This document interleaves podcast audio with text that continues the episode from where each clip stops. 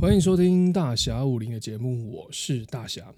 这是一个言论必配上真实对账单的节目，也崇尚专注本业、闲钱投资的核心思想，希望能为非专业操盘手且想要专心上班的普通投资人带来最务实的投资方式。好。前阵子呢，有一个非常年轻的学生来密我，他说看到大侠一直推行的不定期不定额方式，以及一些一些不错的 ETF，所以他对投资股市呢产生出非常浓厚的兴趣，于是问我说，买 ETF 是不是要 KD 二十八十来判断高低档后，然后买进卖出赚价差呢？我说啊，投资市场低买高卖基本上是对的。但是你真的实做起来却是相当的困难呢，而且你现在很年轻，还是个学生，所以时间对你来说是绝对的优势。要知道，大学生的坡道非常的长，雪球只要放在定期定额的规律买进大盘 ETF，你只要透过二十年以上的累积，就会越滚越快，越滚越大。只要明白这一点，绝对比一时的高低点位买卖、低买高卖还更能获得完整且长期的市场合理报酬。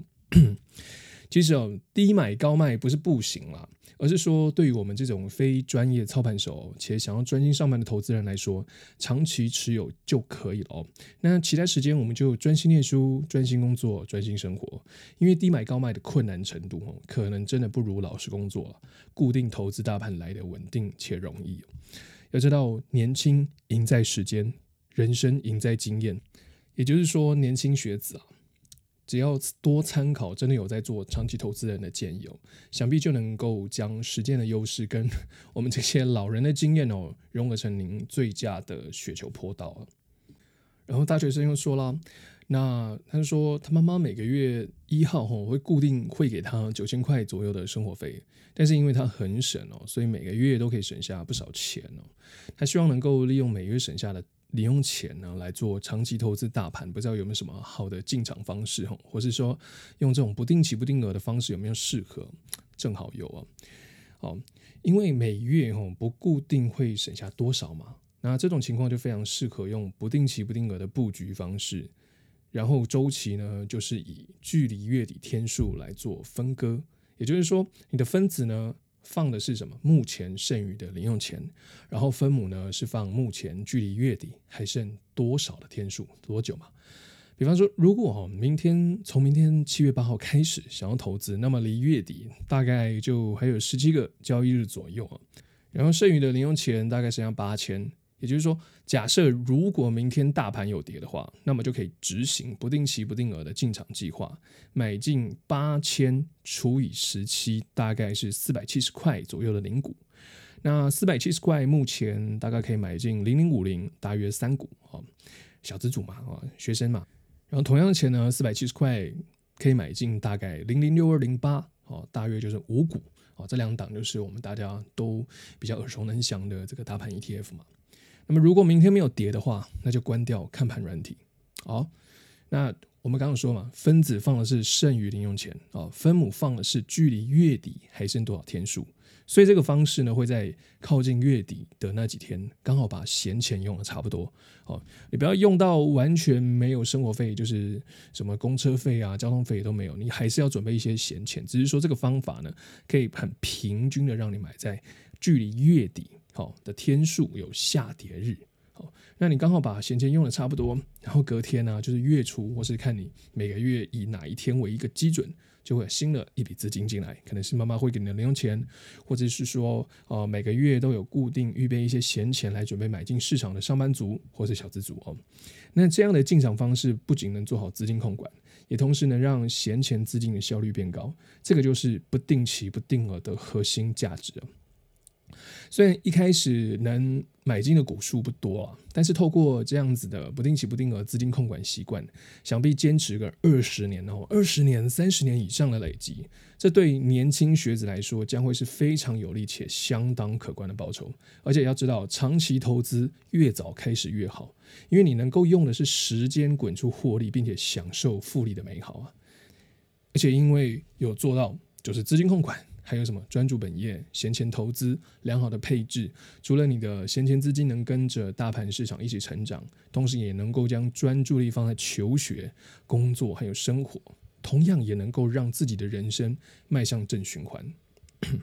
好啦，所以别再问我啊，零零五零零零六二零八现在是底部吗？还是高档哦？要知道以前嘛，八十块是高点，对不对？但是现在八十块呢，是低到不行的底部啊。所以用推测什么高低点忙进忙出，会比长期持有大盘 ETF 还轻松吗？搞不好这种专注本业务实投资 ETF 的方式，不仅能够让你在工作上、生活上以及投资上更能取得长期且完整的市场报酬。那还有网友问我说：“哇，怎么用一元手续费买零股啊？”哇，现在其实蛮多家证券都有提供手续费的优惠哦，你可以上网查询，或是电打电话询问。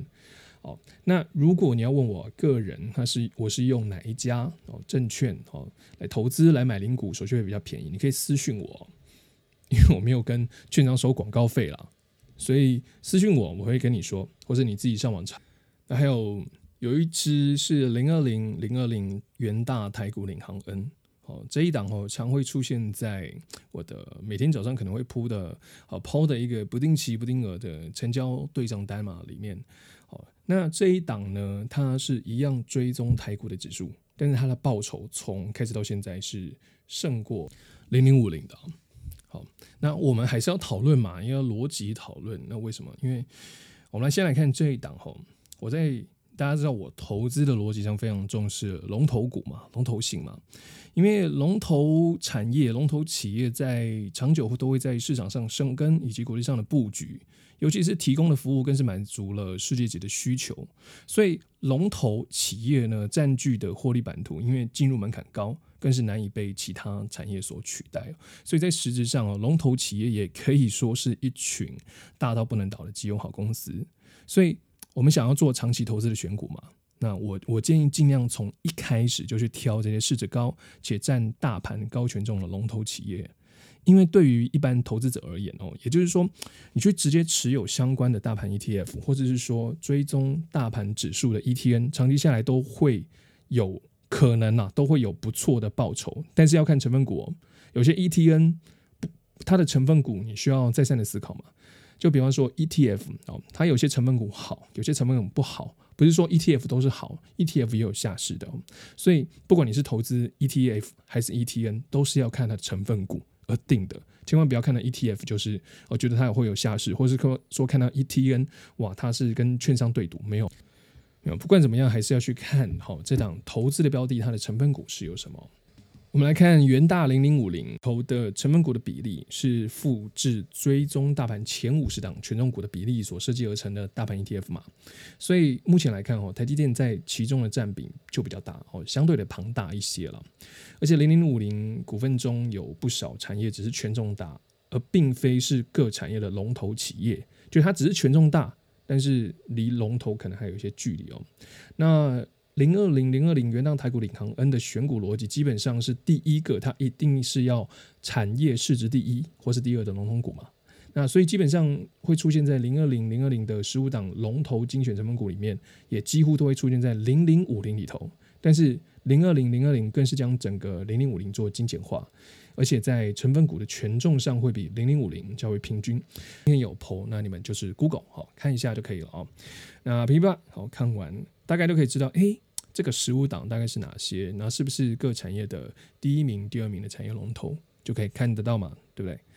那我们当然好奇啦，这样的精简化的选股策略，集中在龙头企业上，资本利得的报酬率会更好吗？我们首先来看报酬率嘛，因为我这一档哈，我这档其实从六月初开始买的，所以我们就比较去年到五月底哈，五月左右啦的一个平均报酬哦。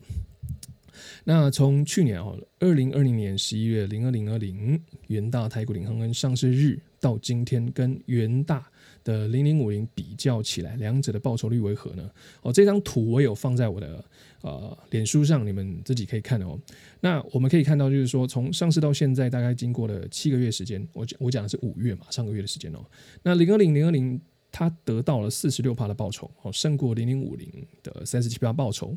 其实最主要的原因就是因为元大太股领航恩啊，零二零零二零 哇，有点绕口啊。它精选了这个零零五零的成分股，更会涨的龙头企业，所以在资本利得上会比同期的大盘指数还要强上许多。那它的小档案手续费哈，交易税你在网络上也找得到哈。那上市日就是去年十一月左右。好，那我就不讲这个网络上查得到东西了。那手续费你们就看嘛。那其实也不要去担心什么手续费高低的问题。其实手续费高低问题一直都是其次哦。你们一定要知道，投资一档股票。啊，投资一档 ETF 或是投资一档 ETN，最重要的是什么？是它的绩效，也就绩效扣掉成本，哦，你还有赚，而且还赚蛮多的，那就是好的哦。那成本来说，我们不要第一个就看成本，我们要看它的绩效为何。因为有些绩效很差，但是成本很低，你要买吧？好，可能扣掉这个成本，你还是亏的哦。那有些绩效好，那成本比较高，还是比较高哦。那扣掉之后，你还赚，而且还赚很多，所以什么才是智商？绩效和智商哦，那零二零零二零这一档，其实我们就单纯的是资本利得，因为它不配息哦，不配息哦，所以你如果在投资的话，如果你每个月都有现金流，都希望有现金流流入，你可能在配置上就要多一点这个配息的标的。那如果你现在还用不到配息，也就是说我常说的嘛，退休前我们尽量以资本利得成长，好，退休后你可能会用到一些好的现金流，那看你是要卖掉你资本利得的部分呢？那你如果觉得卖掉哦，卖掉这个资产哦不保险。的话，那我们就先怎么样？我们就会配置一点配息的标的，好，得到每月的现金流。但是这个看个人啊，你自己要去抓那个比例，因为有些人会觉得啊，零零五六报酬太差，对他报酬太差，可是他股息比较高，但是股息高不代表它整体的资本利得比较高。你还是可以买零零五零，买到五六千万，然后得到每年可能一两百万的呃股息，都是很有可能的哦，都是可以的哦，就看你自己的一个资金规划嘛。好，那这档零二零零二零不配息嘛，但是它的 ETN 会自动将成分股的股息滚入指数投资来达成利滚利的资本报酬嘛，所以零二零零二零它的复利效果非常好。也就是你不用另外负担股利所得税，以及在投入时所花费的这些手续费哦。所以这档元大台股领航 N 的特色也在这边。第一有三点嘛，第一个就是报酬率好胜过大盘指数。目前来看了哦，那对于小资主很友善，因为它单张的费用比零零五零还便宜啊。它单张目前。那目前是大概七千块左右，那零零五零单张会比较贵。那当然了，我们不是说投资要看单张，因为零零五零好，它也可以买零股好，但是有些人就喜欢整股嘛，好 整股整股万岁啊，不是那个整人，不是香港那个那个整股哦，是说单张一千哦，一千股为单位的那个一张哦。那免股利所得税嘛，因为它股息直接在投入，那同时也会让整体的价差。好资本利得其实价差就是资本利得的效益变大哦。那以目前来看，一张大概就是七千块哦，非常友善哦。对于你就是想要买一张，你不想买零股的话，那这这买一张零二零零二零买一张，对于小资族来说非常友善嘛。所以其实你也可以说，哦，它就是一个小资版的零零五零，可是它是 ETN 啊。有些人好奇就来了，它是 ET 跟风险会不会比较大？跟 ETF 比起来，风险会不会比较大？很多人在问哦，如果到期是不是就拿不回钱呢？其实不会。其实如果你持有 ETN 到到期日，那么投资人一样也可以拿到什么？就是指标的价值，也就是说，就是净值的钱呐。所以钱不会不见嘛。就比方说，可能涨到嗯、一张可能三四十块吧，我不知道啦，反正十年之后谁知道呢？那你会拿回净值的钱。然后再说呢，如果你有疑虑的话，那你可以在到期日前卖出啊。那如果你在到期日的当天你没有卖出的话，啊，或是说在 ETN 到期呃提前赎回，那发行单位呢就会支付投资人在持有期间所追踪指数完全的相同报酬，再扣除扣除手续费的给你嘛。啊，你就把它当成是一个。呃，一个标的，但是它会到期，它到期日的话，就会把这个整个的报酬指数哈、哦，完全相同的报酬再给你嘛，扣掉手续费，扣掉成本哦。那就算是投资人在到期前几天才买进这档 ETN，那因为 ETN 的这档 ETN 嘛，零二零零二零，它的指标价值哦是跟什么走？是跟标的指数走，就大盘指数走嘛，所以也可以得到最终的报酬。那也就是说，到期日两天，如果大盘继续涨。那就算到期，你只有持有两天，你还是可以获得最终的报酬。那要记得，这些报酬都有扣除买进的 成本以及费用哦。所以啊，你持有到到期日仍然可以拿回，就是该赚的钱了。光是这一点哦，这一点信用风险就重要多了。我相信这也是投资人真正关心的问题嘛。那 ETF 跟 ETN 最大的差异之处就在于，ETN 是直接追踪这个指数。哦，并且在约定到期日前呢，根据追踪指数的报酬，扣除管理费，给予投资者相对应的报酬嘛。那 ETF 是实际买进成分股，哦，它是买进成分股，并且透过这个权重啊，哦，成分股的一个比重来去追踪这个指数哦。其实买零二零零二零就跟买零零五零差不多了，因为你要去看他们的成分股以及他们追踪的指数是什么啊，就是看好其成分股未来行情就可以做买进。好，那零二零零二零的优点就是在于他们有追踪的误差，那投资成本低以外，它也是选零零五零里面的龙头企业，而且是更会涨哦，市值产业第一、第二名的龙头股啊，更具有龙头代表性的一些企业哦，所以在报酬会比哦，因为那不能说会比啊，所以报酬上比同期的大盘指数哦，会可能会强上许多，也会得到更直接的报酬嘛，因为它的股息哦自动再滚入。投资指数哦，所以它的复利效果奇快，非常适合没时间盯盘、只想要投资大盘指数的上班族投资朋友。如果听到这边，你是一个想要做长期投资哦，金融股或者存股的一个理财新手，你可能会有许多的问题，比方说怎么买哦，以及我该参加除权息。或者说出现期之后我怎么买，以及可能现在手上出现了未实现亏损该怎么办？这些的问题哦，我们这次与投资嗨什么合作的课程哦，我绝对不藏私，会用实际的对账单带领大家如何获得这个长期的资本利得以及被股息 cover 的三百六十五天。那也欢迎你加入这个课程。那课程的报名方式，我今晚会 po 在我的脸书的连结，或是你直接上网 Google 投资嗨什么，或是。呃，YouTube 的频道投资还有什么，也可以看到相关的连接。我是推广专注本业、闲钱投资大侠，谢谢你的收听啊，咱们就课程里见喽。